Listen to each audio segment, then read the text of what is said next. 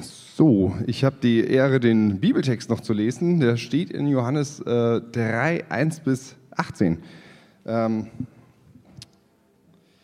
und zwar, so, Moment.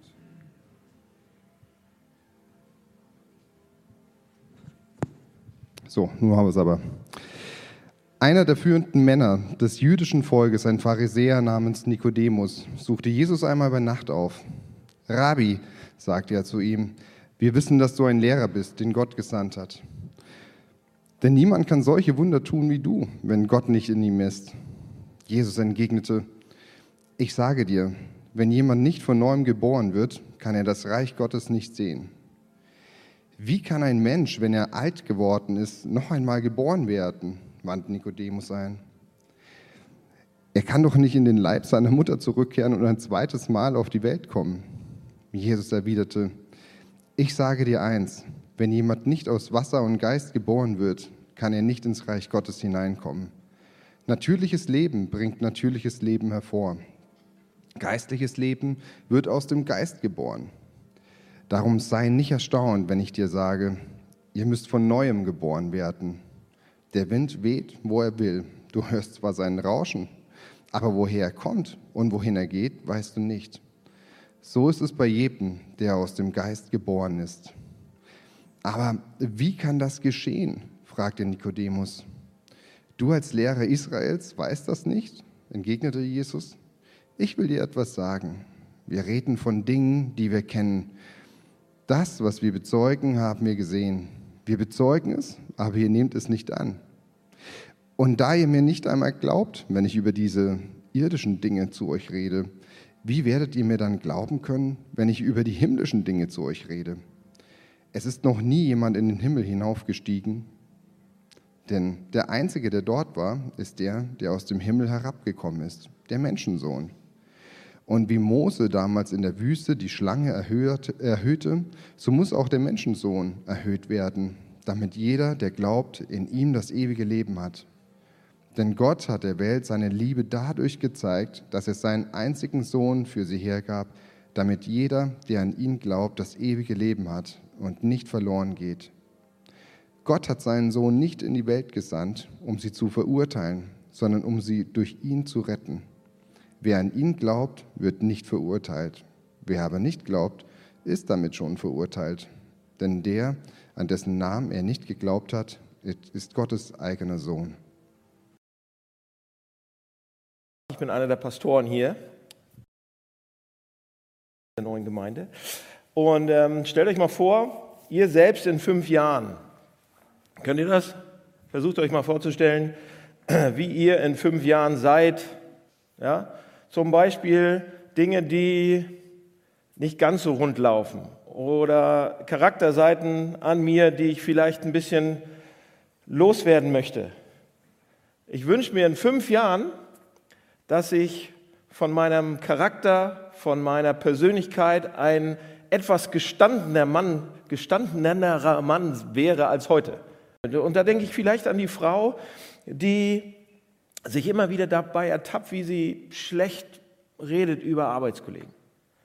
Und denkt, warum kann ich das nicht aufhören? Oder schlechte Gedanken hat. Oder, ja, oder ich denke an den Mann, der im Stress völlig überreagiert völlig überdurchschnittlich ärgerlich wird und mit allen abrechnet, die gerade um ihn herum sind, ja? obwohl die nichts damit zu tun haben. Ja? Oder denkt einmal an jemanden, der völlig über seine Verhältnisse lebt, dauernd, wenn es um Kleidung geht, Lebensstandard, einfach nur um dazuzugehören oder irgendwie cool zu sein oder sich irgendwie gut zu fühlen. Oder denkt an euch selbst. Denkt an irgendwelche herausfordernden Eigenschaften oder Angewohnheiten oder falsche Handlungen, die euch selbst auch belasten, die keiner sieht. Vielleicht habt ihr sie gut versteckt, vielleicht auch nicht. Ja, ähm, wie sieht es bei euch aus an der Stelle? Deshalb haben wir diese Predigtserie oder deshalb ist das Thema in diesem Jahr auch, dass wir nächste Schritte gehen wollen. Das ist das Jahresthema. Nächste Schritte gehen, ja, spirituelle, geistliche Schritte gehen im Glauben heute, morgen, in diesem Jahr.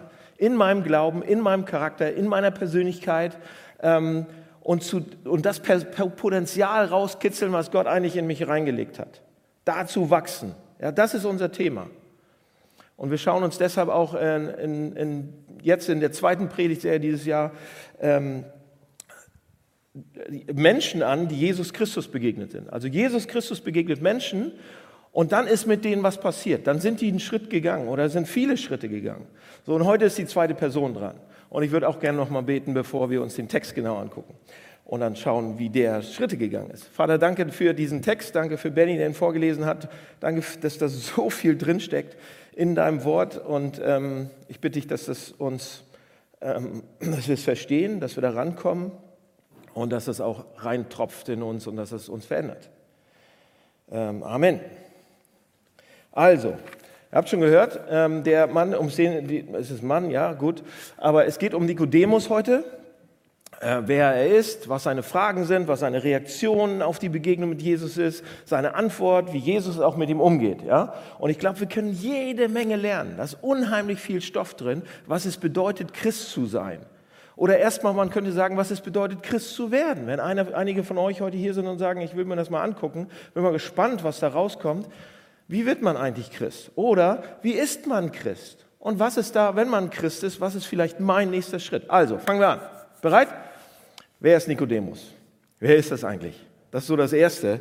Und Nikodemus war ein Teil der Regierung damals, die in Israel so eingesetzt worden ist. Wir sind in Israel, wir sind im Vorderen Orient und Nikodemus war Teil der Regierungskaste, so könnte man sagen. Aber, aber, also Nico war ein, ein Mitglied des Establishments würde man heute. Er war ein Mann, er war erfolgreich, er war reich, er war ein angesehener Mann.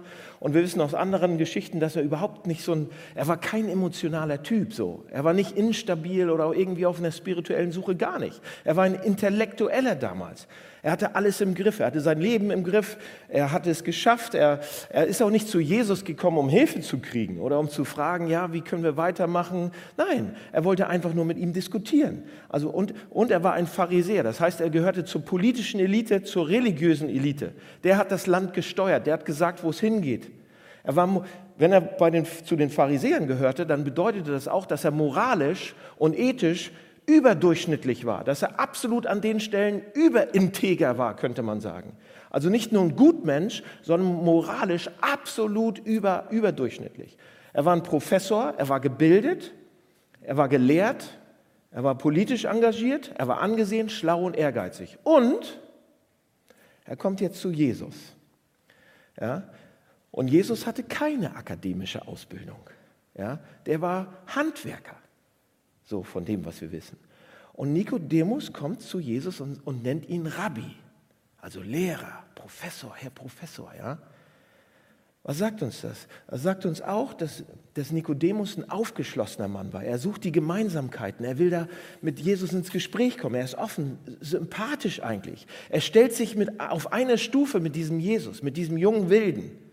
Er sagt das in Vers 2. Rabbi, wir wissen, dass du ein Lehrer bist, den Gott gesandt hat, denn niemand kann solche Wunder tun wie du, wenn Gott nicht mit ihm ist. Ja? Er kommt nachts in dieses Hinterzimmer, trifft sich mit Jesus nachts irgendwo, ja, will da und trifft ihn dann. Und obwohl Jesus eigentlich mittlerweile ziemlich unbeliebt war bei seinen Kollegen, bei der Regierung, bei, bei, bei seiner Partei, ja, kommt Nikodemus zu ihm und, und sagt, lass uns ein Gespräch. Und dann sagt er, guck mal, was er sagt. Rabbi, wir wissen. Er sagt nicht, ich weiß, ja, ich weiß, du bist ein Lehrer, ich komme hier alleine hin. Nein, nein, nein, nein, nein. Guckt euch das genau an. Er sagt, wir wissen. Ja, Nikodemus kommt also zu Jesus und sagt, nun, junger Mann, ja, der, der größte Teil des Establishments hier in Israel findet, dass du eine Gefahr bist.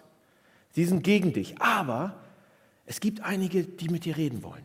Einige von uns sehen, dass du ein großartiger Lehrer bist. Einige von uns sehen, dass die Wunder, die du tust, die kannst du nur tun, wenn Gott mit dir ist. Du bist ein Mann, mit dem man rechnen muss. Ja?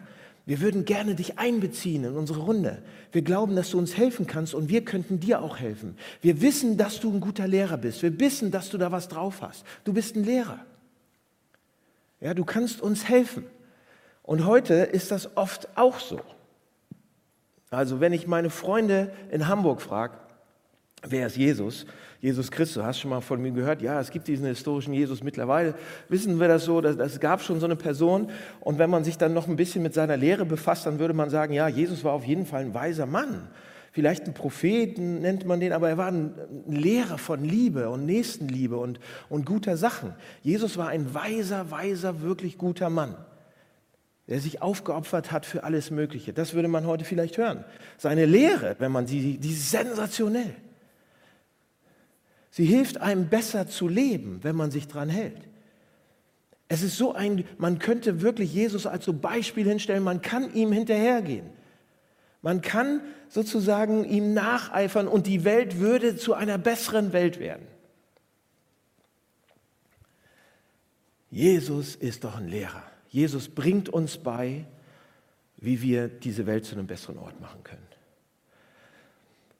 Und als Nikodemus das so sagt, du bist ein Lehrer, alles, was Jesus danach, die ganzen Aussagen, die Jesus danach bringt, ähm, die, er, die er Nikodemus so erwidert, sind, nein, Nikodemus, nein, ich bin kein Lehrer. Ich bin kein Lehrer. Es gibt dieses eine Interview, was schon ein bisschen älter ist, von einem Journalisten ähm, mit Bono. Kennt ihr Bono? Hat immer eine Brille auf, Sänger von U2. Ähm, und ich habe es mal euch abge... Äh, da gibt es sogar ein Buch von diesem gesamten Interview. Ähm, Asayas heißt der, der Mann und der interviewt ihn und sagt, und sie kommen zu, zu seinem Glauben und sie kommen und reden über Christus oder Jesus Christus, über Gott und Jesus Christus. Und der Asayas sagt, Christus hat seinen Platz unter den großen Denkern dieser Welt, gar keine Frage. Ja? Christus ist einer der größten Lehrer der Welt. Aber Sohn Gottes, ist das nicht ein bisschen weit hergeholt? Und dann antwortet Bono, nein. Für mich ist es nicht weit hergeholt. Siehst du, die säkulare Reaktion auf die Geschichte Christi geht immer so. Er war ein, er war ein großer Prophet, offensichtlich ein sehr interessanter Mensch. Er hatte seine Menge, eine Menge zu sagen, ähnlich wie andere große Propheten, seien es Elia, Mohammed, Buddha oder Konfuzius. Aber Tatsache ist, diese Option gibt Christus nicht. Er lässt dich nicht so leicht vom Haken. Christus sagt, ich behaupte nicht ein Lehrer zu sein, nenn mich nicht Lehrer. Ich sage euch nicht mit Prophet, ich sage, ich bin der Messias. Ich sage, ich bin der inkarnierte Gott. Also, was Jesus macht ist, und auch mit den Antworten, die er Nikodemus gleich gibt, und wir gucken uns die gleich an, ist, Jesus lässt diese Option nicht zu, dass er einfach nur ein guter, weiser Mann ist, der uns sagt, wie wir unser Leben leben sollen. Ja? Ähm, Jesus sagt, ich sage dir, also in, in, in Vers 3, ich sage dir, wenn jemand, also Nikodemus sagt, du bist ein Lehrer, und Jesus antwortet so und sagt, ich sage dir, wenn jemand, jemand nicht zu mir nee, wenn jemand nicht von neuem geboren wird, kann er das Reich Gottes nicht sehen. Also, ist das nicht ein Themenwechsel gerade? Da kommt einer zu dir und sagt, ey, du bist doch ein Lehrer. Und er antwortet so. Ich habe immer gedacht, jetzt wechselt Jesus das Thema, der geht gar nicht richtig drauf ein. Nikodemus kommt rein und sagt, ich weiß, dass du gekommen bist, um ein Lehrer zu sein. Und das Interessante ist an, an den ganzen Aussagen von, von Nikodemus, die erste Aussage ist, ist ungefähr 30 Worte lang von Nikodemus, dann in, in, in, der, in der Diskussion. Die zweite Aussage ist 20 Worte lang. Die dritte Aussage ist vier Worte lang und danach spricht er nie wieder. Das heißt, Jesus in dem Gespräch wir kriegen das noch nicht mit, ich zeige es euch gleich, aber Jesus in dem Gespräch hebt alle Argumente so geschickt aus den Angeln und diese Vormeinung äh, äh von Nikodemus, wir bekommen das gar nicht so schnell richtig mit und die Schlagkraft der Sachen, die Jesus da eigentlich sagt, ähm, die können wir gar nicht so schnell einordnen. Ähm, die Dinge, die, die Jesus ihm sagt, machen ihn komplett sprachlos. Diesen Mann, von dem wir gerade geredet haben, diesen, der, der es eigentlich im Griff hat, und ihr könnt das Ende des Kapitels zu Hause nochmal nachlesen und wir hören jetzt, wir hören bis dahin gar nichts mehr von Nikodemus. Der fängt einfach nur an, noch zuzuhören. Warum? Nikodemus sagt, ja, wir wissen, dass du von Gott gekommen bist, um uns zu lehren. Und am Ende, in Vers 13, Jesus sagt, ja, stimmt, ich bin von Gott gekommen. Ich habe früher im Himmel gelebt, aber ein bisschen mehr als du denkst, Nikodemus. Ja? Jesus Christus sagt damit, du sagst, ich bin gekommen, um dich zu lehren. Du denkst, du brauchst mehr Lehre, du brauchst mehr Wissen. Nein, du brauchst ein neues Leben. Aber, aber, aber, aber Nikodemus fängt dann an, ja? Jesus haut das raus und sagt, ich bin kein Lehrer, ich gebe dir nicht mehr Wissen, ich gebe dir neues Leben. Du brauchst ein neues Leben. Und Nikodemus sagt, aber, aber, aber, Vers 4, aber, aber, wie kann ein Mensch wenn er alt geworden ist, noch einmal geboren werden, wandte Nikodemus sein. Er kann doch nicht in den Leib seiner Mutter zurückkehren und zweites Mal auf die Welt kommen. Gutes Argument. Nikodemus deckt mit. Ja? Er hat es noch nicht ganz verstanden, aber er ist dabei. Er bleibt dabei und sagt, wie Jesus, wie soll denn das gehen? Hast du so ein christliches äh, Jesus-Zeugenschutzprogramm vielleicht, wenn du das meinst? Neues Leben, dass ich ein neues Leben kriege, neue Kreditkarte, neuen Wohnort, ja, so für Christen. Also ich werde rausgenommen aus meiner jetzigen so Stadt und komme woanders hin und da kann ich dann Christ sein oder ich werde rausgenommen irgendwie aus meiner jetzigen Umgebung und der Teufel weiß gar nicht mehr, wo ich wohne dann und hat auch gehört, ne? Zeugenschutzprogramm von Jesus und Jesus sagt, nein, nein, nein, nein, nein, das ist es nicht. Und dann erklärt uns Jesus, was er meint. Was bedeutet das, neu geboren zu werden? Was bedeutet das, neu geboren zu werden? Drei Sachen. Erstens, also tausend Sachen, aber drei für heute. Erstens, Mann wird neu geboren oder Frau. Mann, Frau wird neu geboren. Mann gebärt sich nicht selbst. Das ist das Erste, was mir aufgefallen ist. Wer ist für eine Geburt verantwortlich? Das Baby? Hat jemand sich selbst geboren, so einfach rausgezogen am eigenen Schopf? Man geht nicht hin und gebärt sich. Die Geburt, Geburt geschieht mit mit einem. Das Baby wird geboren. Das Baby tut eigentlich gar nichts. Es ist allein die Mutter und der Körper der Mutter. Das Baby wird durch die Wehen der Mutter auf die Welt gebracht. Das Baby wird durch die Schmerzen der Mutter auf die Welt gebracht. Das Baby wird geboren, weil die, weil die Mutter all die Monate lang dieses Gewicht herumgetragen hat. Also jemand anderes liegt in den Wehen. Jemand anderes leidet unter den Schmerzen. Jemand anderes blutet. Was will Jesus damit sagen? Er sagt damit, Nikodemus und alle, ihr könnt euch nicht selbst zum Christen machen. Erstens, ihr könnt euch nicht selbst zum Christen machen. Man kann sich nicht dazu zwingen. Man kann sich nicht sagen, oh, jetzt will ich aber Christ sein. Jetzt, heute bin ich Christ. Das geht nicht. Das funktioniert nicht. Bei der neuen Geburt sind nicht wir diejenigen, die etwas tun. Es ist jemand anderes. Er ist es. Jesus Christus sagt ganz klar, ich bin kein Lehrer, der euch sagt, was ihr machen müsst, was ihr selbst machen müsst, damit ihr da rauskommt, wie ihr gebärt werdet und wie ihr lebt und all diese Dinge. Er sagt nicht, geh und werde neu geboren. Er sagt, glaub an mich und ich tue etwas für dich. Also wenn wir mit Gott anfangen wollen, wenn wir von Gott gerettet werden wollen, wenn wir mit Gott jeden Tag neu anfangen wollen, wenn wir eine Beziehung mit Gott haben wollen, und ich weiß nicht gerade, wo ihr steht, aber wenn ihr eine neue Beziehung jetzt sofort neu anfangen wollt, wenn ihr neu geboren werden wollt, dann muss Gott der Handelnde sein. Dann ist es Gottes Gnade, Gottes Intervention, Gottes Kraft. Du kannst nichts beitragen. Du kannst nicht. Du sollst auch gar nicht. Das ist das Erste. Der Zweite ist, also das ist das Erste, was der Begriff bedeutet. Verstanden? Was, ich glaube, ihr habt es verstanden. Aber solange ihr denkt, und da kommen wir ja immer wieder hin, solange ich denke, oh, ich muss mich, irgendwas muss ich aber machen. Ich muss erst irgendwie mein Leben in Ordnung kriegen und dann kann ich vielleicht ein bisschen näher zu Gott kommen. Ich muss diese eine Sache loswerden, diese eine Sünde, die mich echt knechtet in meiner Familie, die muss ich loswerden und dann, dann kann ich vielleicht die Gnade Gottes erleben. Du versuchst dich selbst zu retten dadurch ja, indem du versuchst, moralisch oder christlich oder hilfsbereit zu sein, du versuchst es selbst zu machen. Selbst gut dazustehen, dich selbst gut zu fühlen, dich selbst an die Stelle, eigentlich machst du dich damit selbst an die Stelle von Gott.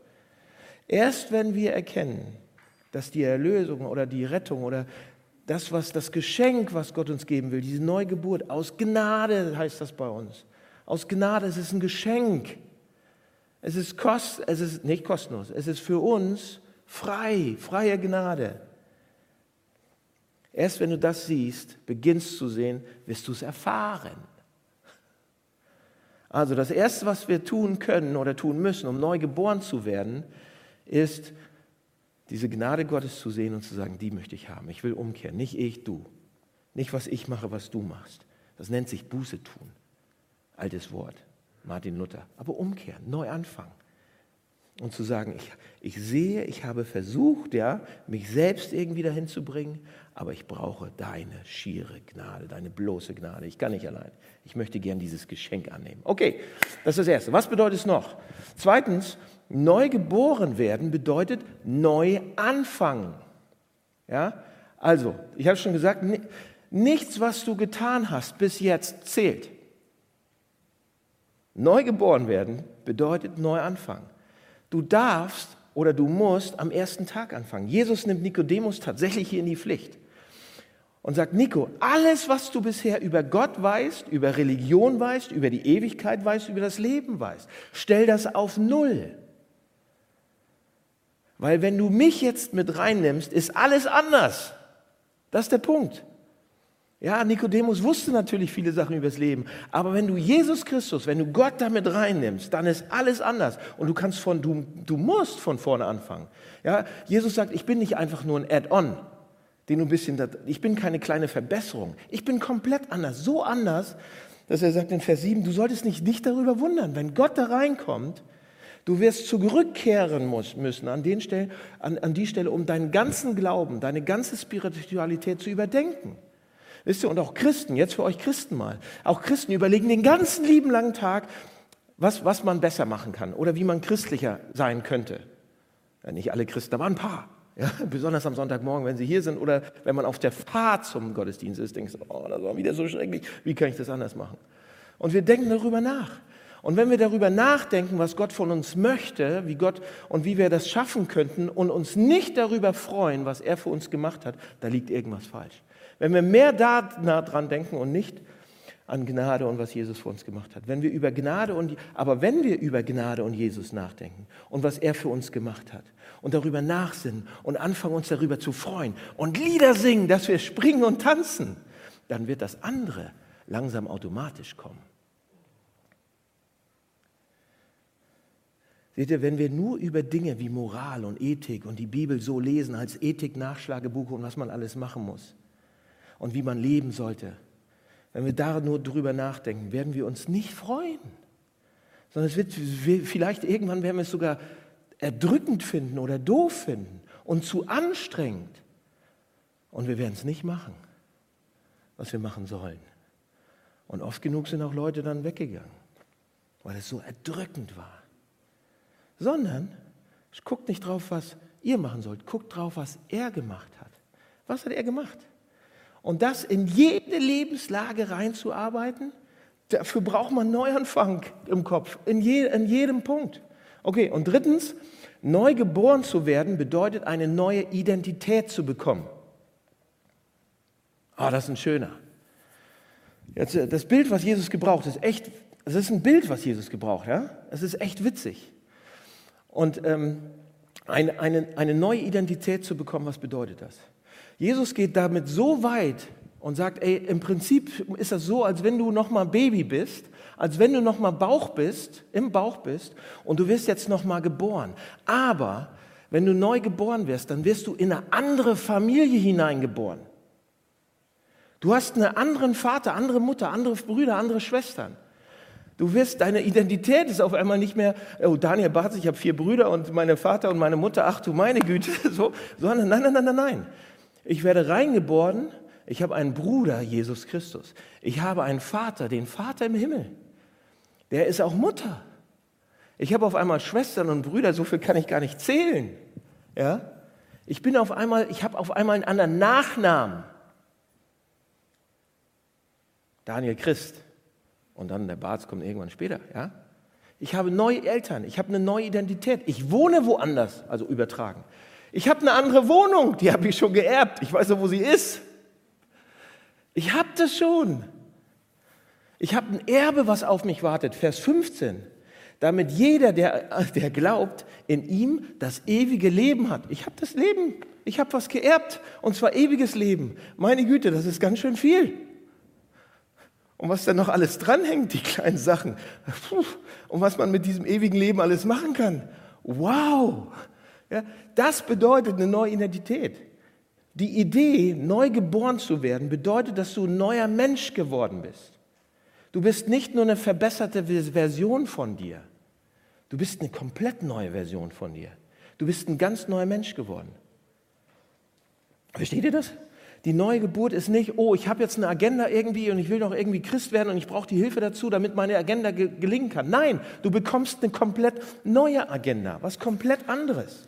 Die neue Geburt heißt nicht, oh, ich habe hier eine, was Schwaches und ein nachlassendes Selbstwertgefühl und ich muss das irgendwie aufgebaut kriegen. Ich brauche ein bisschen Coaching von Jesus und von anderen Lebensberatungen irgendwie und dann ist gut. Nein, nein, nein, nein.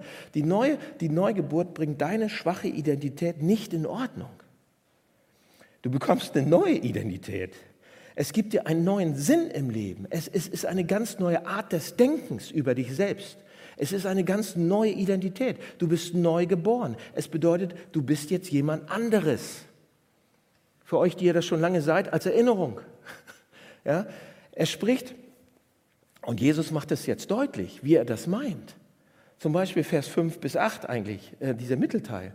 Äh, Jesus spricht von Leben, von einem neuen Prinzip, auch übernatürliches Leben, das in uns hineingelegt wird.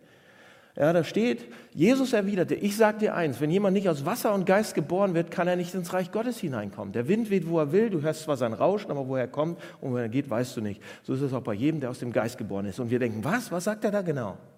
Was Jesus damit sagen will, und ich könnte hier echt viel Zeit verbringen, um das auszupacken, was das genau bedeutet und wie der Heilige Geist in uns reinkommt und was dann passiert mit uns. Aber was, um, um in Kurzform zu bleiben, was Jesus damit sagen will, ist, dass die Wiedergeburt bedeutet, dass die Neugeburt bedeutet, dass Gott an einem bestimmten Punkt seinen Geist in uns reinsteckt.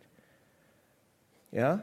Eine, eine, ein, eine, ein neues Gewissen quasi, eine neue Consciousness könnte man sagen, neben unserer, die drin ist. Und er pflanzt es so tief in unser Herz ein, mit Wurzeln und allem, was dazugehört, dass, dass, dass das neue Wünsche, neue Motivation, neue Kraft und neues Leben, als wenn das da reingepflanzt ist. Und je mehr der Heilige Geist wächst, je mehr wir das zulassen, umso mehr höre ich ihn auch. Umso mehr kommt dann auf einmal, oh ja, stimmt. So bin ich früher mit Geld umgegangen. Aber nee, nee, nee. Ja, der, der, das ist auch ein, das ist ein Prozess natürlich auch. Das merken wir nicht von heute auf morgen, sondern der wächst, der wird größer, der wird stärker. Also, neu geboren zu werden heißt, erstens, es kommt nicht auf dich an. Zweitens, du kannst da von vorne anfangen. Und drittens, du bekommst eine neue Familie, neue Identität und, das, und, und so weiter. Das ist das Geschenk. Das ist neugeboren zu werden. Das ist Gnade. Und das ändert alles. Oder?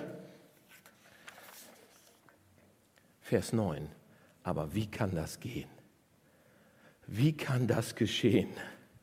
Die Antwort von, von Nikodemus, der hat es verstanden so ein bisschen und kaut drauf un und, und aber, aber wie kann das sein? Und Jesus sagt, Vers 14, und wie Mose damals in der Wüste die Schlange erhöhte, so muss auch der Menschensohn erhöht werden. Nikodemus fragt, wie kann das sein? Und Jesus kommt mit dieser komischen Geschichte. Kennt ihr die Geschichte? Das ist so eine kleine Geschichte, die steht ganz vorne im Alten Testament, die er erwähnt mit Mose und der Schlange und der Wüste. In 4. Mose 21, da ist das Volk so von Gott, Gottes Volk, das Volk Israel in der Wüste. Und auf einmal um die herum Riesenhaufen von Schlangen.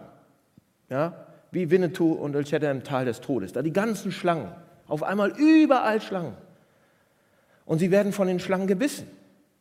Und alle liegen da am, am Sterben. Das sind giftige Schlangen. Und es sieht so aus, als viele, viele, viele, viele Menschen sterben müssten mit Krämpfen und hohem Fieber und überall Körper, nee, im, im, die, die Körper sind voller Gift. Und Gott kommt dann zu Mose und sagt, mach eine Schlange, bau schnell eine Schlange aus Bronze und hängen sie an einen großen Pfahl, hängen sie an einen Stock, damit alle, die auf sie sehen, die sie betrachten, geheilt werden. Und das tut er. Eigentlich eine komische, obskure Geschichte. Die Leute, die dann auf diese Schlange sehen, werden auch wieder gesund. Warum nimmt Jesus diese Geschichte hier? Was bedeutet das? Warum sagt Jesus, Jesus das? Wisst ihr warum? Ich habe ähm, drei kleine Kinder, drei kleine Mädchen. Und ich war bei allen drei Geburten dabei. Ich durfte dabei sein, das war super. Und ähm, ich weiß noch, eine meiner Töchter, ich sage nicht welche, aber eine von meinen Töchtern ist mir quasi buchstäblich fast in, den, in so mein, im Schoß geboren worden. Aber Hammergeschichten. Also bei der ersten habe ich so geflennt, also als die Ärzte weg waren, so geflennt wie so ein Schloss und weil ich so berührt war. Und die, die zweite so schnell, die ist heute noch so schnell.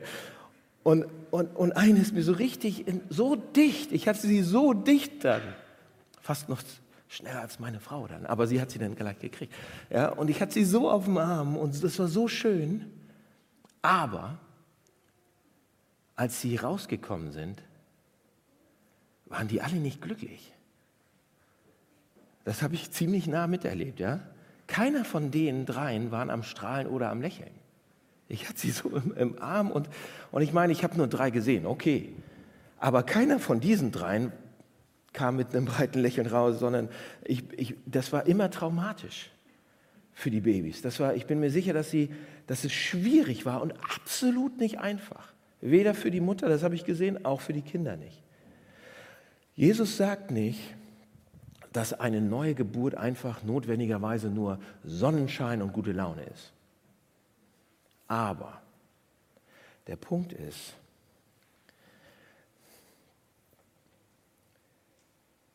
sie wurden, diese Kinder wurden nicht geboren und wir werden auch nicht geboren. Wir bekommen nicht neues Leben durch unser eigenes Tun, durch unseren eigenen Schmerz. Es war traumatisch und so weiter. Sondern diese Kinder, sie wurden durch den Schmerz und durch die Wehen von jemand anders geboren. Ihrer Mutter, die sie in die Welt gesetzt hat.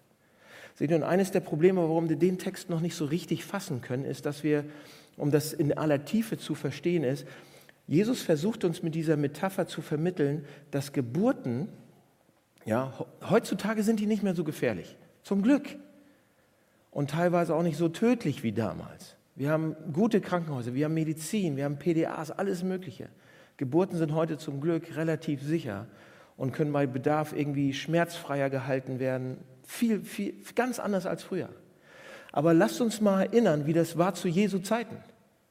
Als Jesus davon sprach, wie man neu geboren werden muss, da lebte er in einer Zeit, in der niemand, niemand das Licht der Welt erblickte, niemand in die Welt geboren wurde, es sei denn, jemand liebte dich so sehr und so genug, um diese gewaltigen Schmerzen und Leiden zu ertragen und nicht nur das, sondern auch sein Leben aufs Spiel zu setzen für dich. Es gibt unzählige Geschichten von damals. Damals wurden viele Menschen geboren und gleichzeitig ist die Mutter gestorben. Viele, viele kleine Jungs und kleine Mädchen wurden in die Welt hineingeboren, weil die Mutter starb. Wisst ihr, was Jesus hier damit sagt? Warum benutzt er diese Metapher? Denkt mal drüber nach, meine Güte. Er sagt damit, wenn man ein neues Leben bekommt, dann nur durch den Schmerz und das Leiden eines anderen, eines, Mensch, eines anderen Menschen. Eines Menschen, der nicht nur sein Leben riskiert, sondern auch sein Leben gegeben hat. Das sagt Jesus damit. Wenn ihr neu geboren werden wollt, dann nur, weil irgendjemand euch so sehr liebt, dass er bereit ist, alle Schmerzen zu, zu, zu erleiden und nicht nur sein Leben zu riskieren, sondern es zu geben. Jemand, der für dich an Kreuz gestorben ist und nicht nur körperliche Schmerzen und Leiden erträgt, sondern etwas viel kosmerisches, ewigeres, tieferes erträgt. Schmerzen, Leid und Tod, was wir uns nicht vorstellen können. Das ist der Grund, warum Jesus später in Johannes 16, 16 sagt, da sagt er ja nochmal, kurz vor der Kreuzigung, in kurzer Zeit wirst du mich nicht mehr sehen, ja, und, und du weißt schon, ich werde gehen, ich werde sterben. Und dann sagt er, Johannes 16, Vers 16, eine Frau, die ein Kind zur Welt bringt, hat Schmerzen, weil ihre Stunde gekommen ist. Aber wenn ihr Baby geboren wird, vergisst sie die Qualen wegen ihrer Freude, dass ein Kind in die Welt geboren wird. Als Jesus über seinen Tod redet, warum redet er da plötzlich wieder über eine Frau in den Wehen? Wisst ihr, was Jesus damit sagt? Jesus sagt damit, ich bin die Frau in den Wehen. Meine Stunde ist gekommen. Und er sagt, trotz der Tatsache, dass ich unglaubliche Schmerzen haben werde, erfüllt mich der Anblick dieses Kindes mit Freude. Seht ihr, ich war am, am Freitagabend auf einer Geburtstagsfeier und wir irgendwann spät in der Nacht kam einer zu mir und meinte, ey Pfaffe, ich habe noch eine Frage. ich, okay. Er meinte, weißt du was, ich, ich kämpfe damit, ich will mit Gott anfangen, aber irgendwie, weißt du was, meine, meine, meine Eltern, meine Mutter hat mir das irgendwann mal gesagt, die haben mich nur bekommen, damit ich sie lieb habe. Einige Eltern bekommen Kinder, damit die Kinder sie wertschätzen, damit Kinder sie lieben. Und deshalb, ich denke immer, dass ich Gott irgendwie, deshalb liebe ich Gott. Ich will Gott auch lieben. Ja? Was Jesus hier sagt ist, nein, nein, nein, nein, nein, nein, Gott bekommt keine Kinder, damit wir ihn lieben. Damit wir auf den Knien und, oh Gott, du bist, ne? Gott bekommt in erster Linie Kinder, weil er zuerst liebt, bedingungslos, um sie zu lieben, um die Kinder zu lieben. Vers 16. Denn Gott hat die Welt seine Liebe dadurch gezeigt, dass er seinen einzigen Sohn für sie hergab, damit jeder, der an ihn glaubt, das ewige Leben hat und nicht verloren geht. Gott liebt die Welt, Gott liebt dich so sehr, dass er das macht. Gott kommt zuerst und liebt.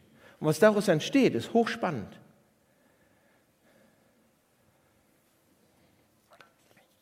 Seht ihr, Jesus hat den Mut zu sagen, das ist nur ein schwacher Hinweis, was ich, diese Geschichte und alles, ist nur ein schwacher Hinweis, was ich euch sage, auf die Freude, die ich empfinde, wenn ich dich sehe.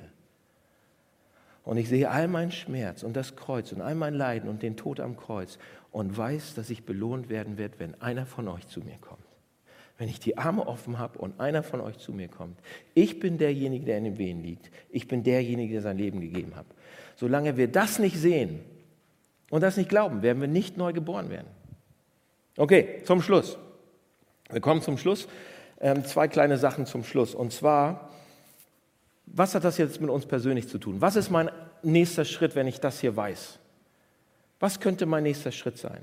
Was kann das sein? Und als erstes für diejenigen, die vielleicht keine Christen sind oder nicht genau wissen, ob sie Christen sind oder nicht. Und dann für die anderen. Ja?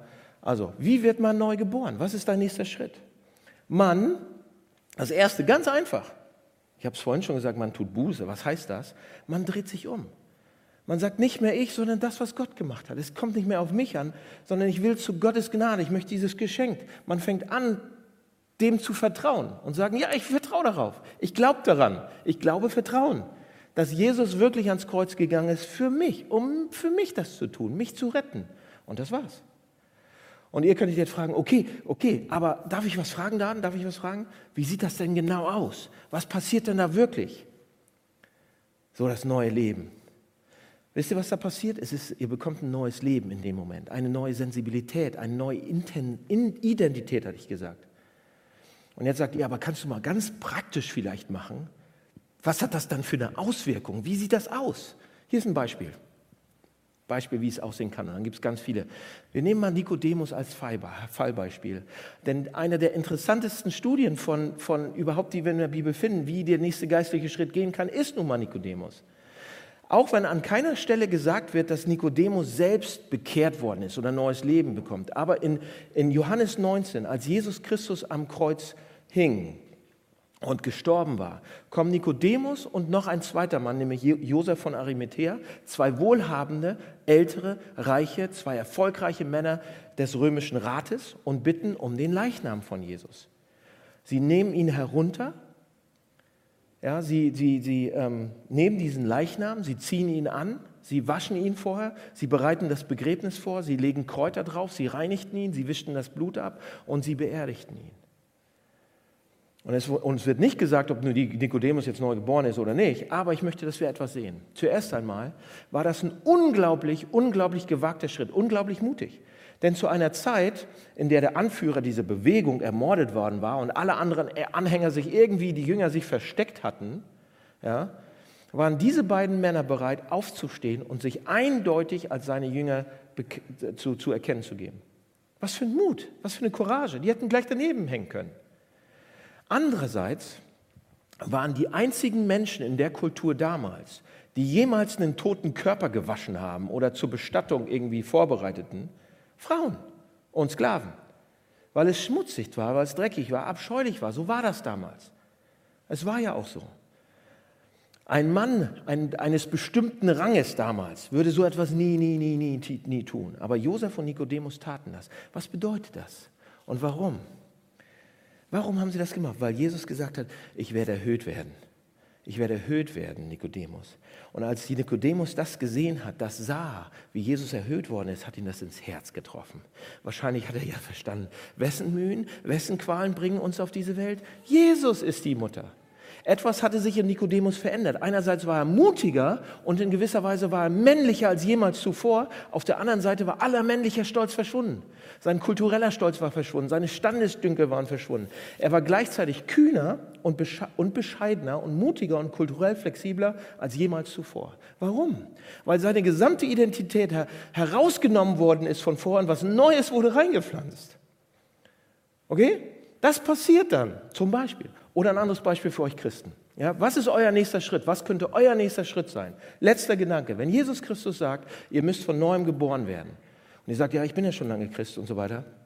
Äh, Christ zu werden heißt neu geboren zu werden und darin zu wachsen, das, das zu verarbeiten, das reinzuarbeiten in, je, in mein Bewusstsein. In mein, und dass meine neue Identität, mein neues Bewusstsein rauskommt, immer mehr. Irgendwann hat man das Gefühl, man ein anderes Leben zu führen. Man fühlt sich wie ein anderer Mensch. Deine Prioritäten haben sich verändert. Die Dinge, die dich definieren, haben sich wahrscheinlich verändert. Das, das, die wirkliche neue Identität kommt, heraus. Wiedergeboren zu sein heißt also, dass man sich in gewisser Weise wirklich langsam wie ein neuer Mensch anfühlt. Und du merkst das vielleicht gar nicht, weil du in dem Prozess bist, aber irgendwann werden Leute um dich herum, alte Freunde, irgendwie sagen, oh, was? Wir leben ein neues Leben, weil sich unsere Beziehung zu den Dingen so verändert hat. Und hier meine Lieblingsillustration. Der, der Philosoph und Kirchenvater Augustinus, bevor er neu geboren worden ist, bevor er bekehrt worden ist, war er ziemlich sexsüchtig. Ja? Nach seiner Bekehrung, nachdem er Christ geworden war, reiste er also irgendwie nach vielen Jahren wieder in eine Stadt, in der er vorher mehrfach, mehrfach gewesen war. Und eine Frau tauchte auf, mit der er früher eine ziemlich innige, sexuell aufgeladene Beziehung hatte. Ja? Und sie kam auf ihn zu, sie erkannte ihn und, und er war so, so warmherzig, so freundlich, so liebevoll, so nett. Er war anders. Und sie, hat ihn, ja, sie wusste gar nicht, wie sie das aufnehmen sollte und hat gedacht, also, und als sie sich dann verabschieden ähm, und als er dann wegging, kam mir plötzlich die Idee und und der Gedanke kam ihr, ja, vielleicht hat er mich gar nicht erkannt. Vielleicht hat er gedacht, ich wäre jemand anders. Und deshalb war er so nett und zuvorkommend zu mir. Also als er wegging, rief sie ihm noch nach, Augustin, ich bin's. Augustinus drehte sich um und sagt, ich weiß, aber ich bin es nicht. Das ist für Christen ganz normal. Das ist keine Schizophrenie. Er erinnert sich. Er leidet nicht an Amnesie, aber es ist anders, er ist anders in den Dingen, die ihn antreiben. Dass man, in gewisser Weise ist dann das Gefühl da, ich weiß irgendwie noch, ich habe das mal getan, aber ich weiß kaum noch, warum ich das gemacht habe. Ich weiß noch, wie es war, diese Angst zu haben, aber ich kann mich kaum noch erinnern, warum ich wirklich, warum es wirklich war, dass ich diese Angst hatte. Man ist neu geboren. So, also euch Christen, was ist dein nächster Schritt? Für einige von euch das erste Mal Gottes Liebe, Vertrauen als Geschenk Gottes annehmen. Macht's. Kommt zu mir nachher, kommt zu einigen von den Pastoren und fangt damit an. Oder wenn ihr Christ seid, Geld, Sex und Macht neu zu sehen und zu sehen, was es bedeutet, wenn Gott in diese Themen bei euch reinkommt. Ja, bei Geld so großzügig zu sein wie noch nie zuvor weil er großzügig für dich war. So liebevoll wie noch niemals zuvor. So, ver, ver, so vergeben und verschwenderisch mit Liebe wie noch niemals zuvor. Und bei Macht so demütig wie noch niemals zuvor. Was ist dein nächster Schritt? Den musst du rauskriegen für dich selbst. Lass mich beten. Vater im Himmel, vielen Dank für Nikodemus in diese Geschichte und neu geboren zu sein. Und oh Mann, ich, ich möchte jetzt das, das, Leben, ich möchte es rauskriegen, was das bedeutet in, jeder, in jedem Bereich. So, äh, hilf uns da. Hilf uns als Gemeinde da auch ähm, in diesem Jahr, dass jeder einen Schritt weiterkommen kann. Jeder einen Schritt, wo er entweder Christ wird oder wo sein neues Leben noch nicht ganz drin ist, dass das da reingearbeitet wird